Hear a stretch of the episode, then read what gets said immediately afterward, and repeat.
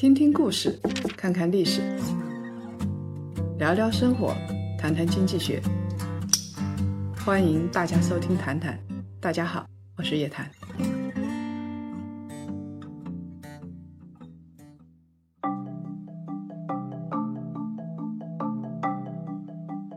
大家好，我是财经女侠叶檀。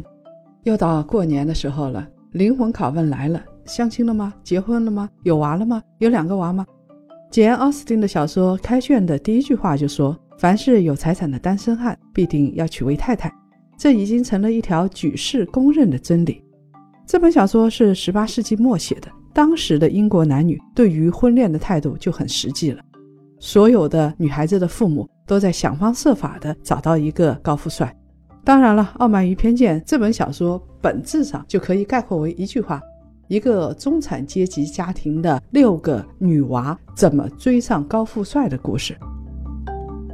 两百多年过去了，人性没有变，这句话放在现在依然适用。不少的单身狗表示，他们不想回家过年了。这些亲戚攀比个不停，在边上叽叽喳喳的，从孩子到车子到房子，全方位的攀比。七大姑八大姨都有权利对你的人生来说三道四，他们用的理由就是我是为你好。真想说句粗话，为你好个头啊！每一个人都想当别人的人生导师，你们自己的人生又过得怎么样呢？有的父母亲戚联手策划一轮又一轮的相亲活动，因为这些父母本身没有什么事情可以干，子女的婚姻呢，就是他们最操心的事情。当然了，这也符合生物学基因传承的原理。很多年轻人很反感相亲，他们觉得自己变成了一个商品，在菜市场里边挑来拣去。大家还记得《围城》里边的那句话吗？但是呢，身边的压力太大，周边的人反复的说，反复的说，这都是为了你好，所以他们自己也就半推半就，睁一只眼闭一只眼，到处去相亲了。相亲这件事情啊，没什么好，也没什么不好，就看你自己怎么想了。你愿意相亲就去相亲，不愿意相亲呢，也别勉强自己。有的人相亲是比较正儿八百的，以结婚为前提跟我交往吧，这是日剧里边经常会有的一句。日本人也经常相亲，他们跟异性见面，让相亲这个事情变得特别的严肃，特别的沉重，压力倍增。因为你一去相亲，他背后就想到婚姻、娃、性啊，是一辈子的事情。大多数人只要相亲成功，就直接手挽手奔着结婚飞奔而去了。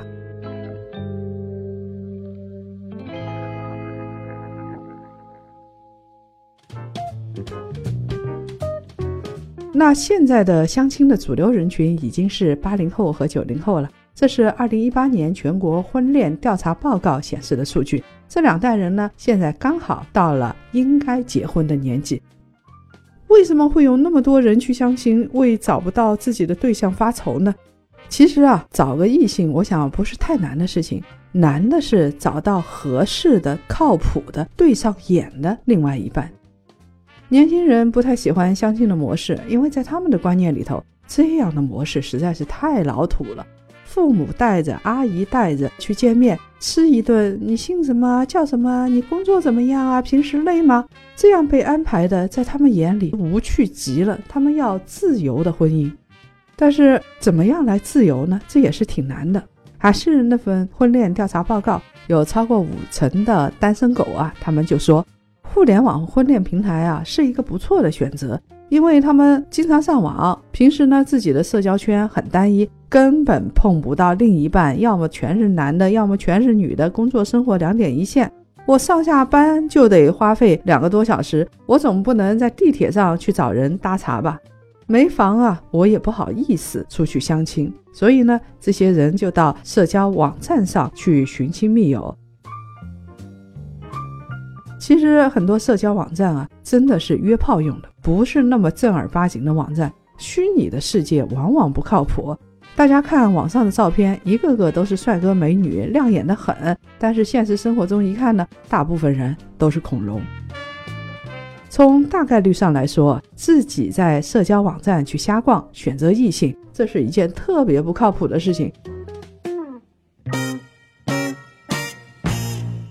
我们从经济学的角度来解读一下啊，你如果到社交网站上去找你的另外一半，寻找交往的对象，其实是一件不经济的事情，因为它的筛选成本太高了。社交网络呢，往往掩盖了真相。你去找唐僧，结果他给了你一个二师兄，图片呢是可以随意 P 死的。这些相亲啊不靠谱，不如邻家的二大嫂她给你介绍的小芳知根知底。你如果真的是很想结婚，尽可能的不要去找什么互联网婚恋平台，你还是去相亲吧。如果说像这些互联网婚恋平台挑出你的靠谱的小芳，他就要花大量的人力物力去进行筛选啊、过滤啊，他要养一个庞大的技术团队，而且这样的技术团队，他对于婚恋本身、对于人性本身是不是了解，也决定了他能不能做出来。有的即使是一个程序员，他也不一定能做出好的婚恋网站。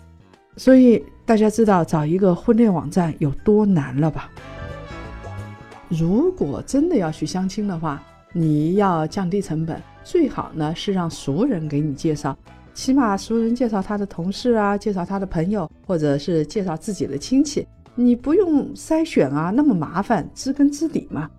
如果跟不靠谱的异性去相亲去约会，真是纯属浪费时间，还浪费你的金钱，何苦呢？而且有时候莫名其妙的去相个亲，就被对方鄙视一把。我到现在还记得那个相亲的故事。有一个小男孩就因为穿了一双特步鞋，结果就被那个女孩子深深的鄙视了。你穿的是什么鞋子？特步，你太老土了。即使你没有穿特步，你穿了一个什么阿迪达斯之类的，他就会问你：你有房吗？你有车吗？你有多少存款啊？你有多少股票啊？不行，你的收入太低了，这么被鄙视，真的是何苦呢？我们去了解一个陌生人，除非你是特别经过训练的行为专家，你要了解他的背景、性格、喜好，已经够难的了。你如果去连图片的真假都不知道的网站上去进行筛选，除非啊你是孙悟空火眼金睛，要不然你真是找不到靠谱的人。不同的目的对应着不同的手段。如果真的是想正正经经的跟人家谈恋爱去结婚的话，你就不要到这种约炮网站上去，你投入的成本会低得多，最多请小姑娘吃吃饭也就可以了。起码要边际效应为正吧，这件事情说明它值得做，最低限度收益风险跟成本也要持平的。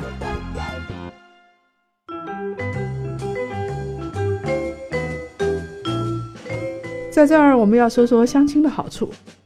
相亲呢是一个连接异性的机会，虽然老土，这个老土的办法能够延续几千年，说明这种办法是很管用的。父母啊，他们是过来人，给子女物色相亲对象的时候呢，也是有套路的。第一种套路呢，就是在大型的专业相亲网站上写上孩子的资料和对对象的要求，让网站呢帮忙筛选。第二呢，是找传统的婚介所，或者直接蹲在相亲角这儿看来来回回的父母有没有特别好的，他的孩子是不是比较好。从上海的人民公园到杭州的万松岭，每个月啊，相亲角大概都能上一次头条，上一次热搜。相亲角蔓延的城市越来越多了，以前在一线城市、准一线城市，现在呢，三四五六线城市也都有了相亲角了。我很好奇的是，这个相亲角里边到底是怎么样的啊？据说呢，一般都是在城市的公园里头，一到周末呢，里里外外全都挤满了人。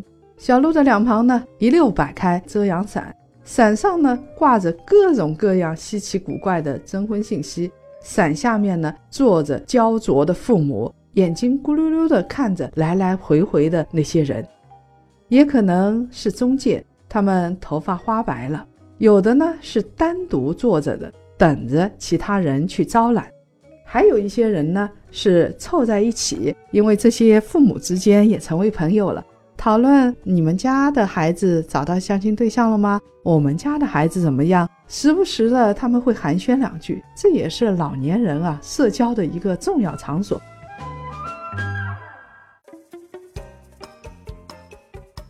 除了现实中成为热点的相亲角之外电视节目啊举办的相亲节目那就更多了，像《非诚勿扰》，女生亮灯灭灯，对每个上台的男生来打分。虽然作秀的成分很高，但是呢，这个途径毕竟让人了解到了很多异性。我如果有时间的话，我一定会看，太反映人性了，跟医院一样。央视索福瑞七十一层收视率的统计啊，江苏卫视的《非诚勿扰》在刚开播的时候，它的收视率在全国所有的电视节目里边排名第二。仅仅比新闻联播低，想想看它有多受欢迎。而且这档节目是二零一零年一月十五号首播的，已经播出八年多了，到现在居然还有不少忠实的粉丝。在这个剩男剩女已经蔚然成风的年代，《非诚勿扰》已经给大家提供了非常好的心理宣泄的渠道。大家一边看一边骂，一边骂一边嗑瓜子儿。心理上是那么的痛快，类似的节目那可就多了去了，像什么相亲大作战啦、百里挑一啦。近年来啊，各个卫视和网络推出的相亲节目啊，不下三十档。还有第三种的相亲方式啊，就是亲戚朋友来介绍。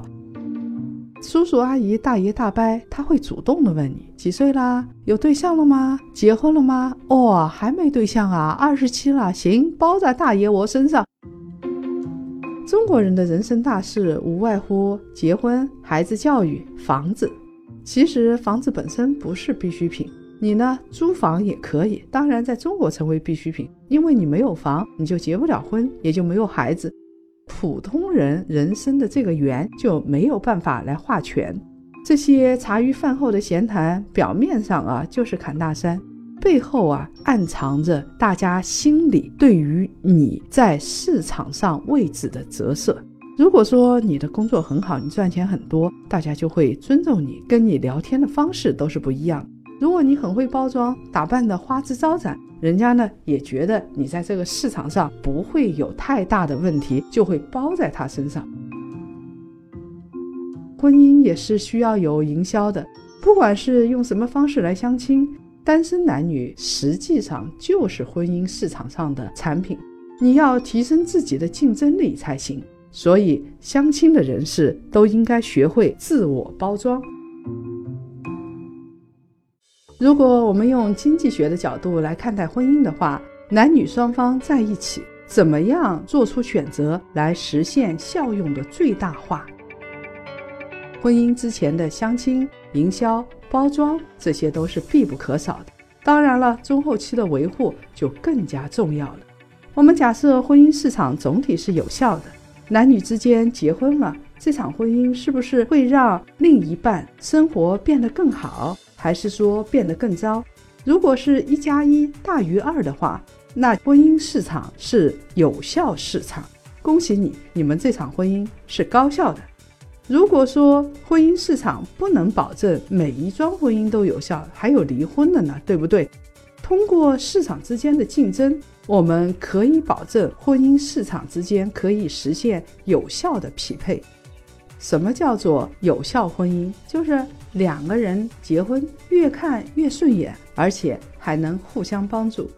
如果两个人结婚之后脾气都变得越来越暴躁，健康也越来越差，心理越来越差，事业越来越差，这一场婚姻就是无效婚姻。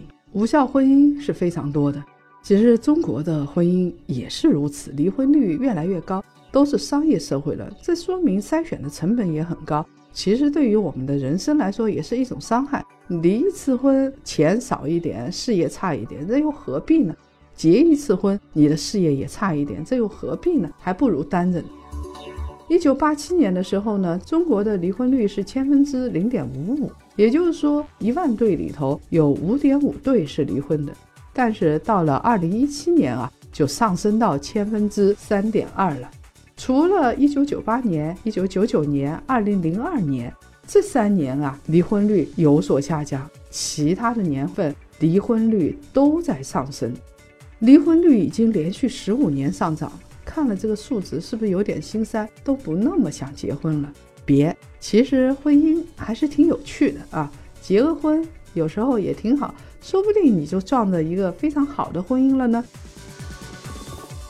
对于婚姻这件事情，你不用看得太极端。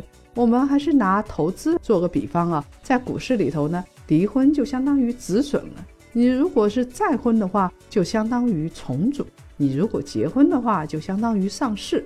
相亲和婚姻啊，无所谓，一定要结，一定要相，或者一定不要结婚，一定不要相亲，就是看匹配度，看双方的诚信度。到底如何？很匹配的话，说不定上市就成为一家好的上市公司，重组就会成为一家特别美妙的重组股。现有的价值再配上成长的空间，应该就是最好的结果。如果您长得不错，幽默体贴有内涵，当然了，它的市场溢价也会高，你也相对来说会找到一个比较好的另一半。巴菲特的搭档。查理芒格曾经说过：“他说，你要找到一个最好的另一半，就要把自己变成最好的，这就是匹配度的问题。千万不要把自己的一技之长当做全部。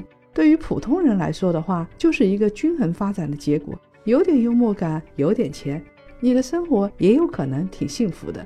单靠一样东西不能支撑长远，只有提升匹配度才是靠谱的。”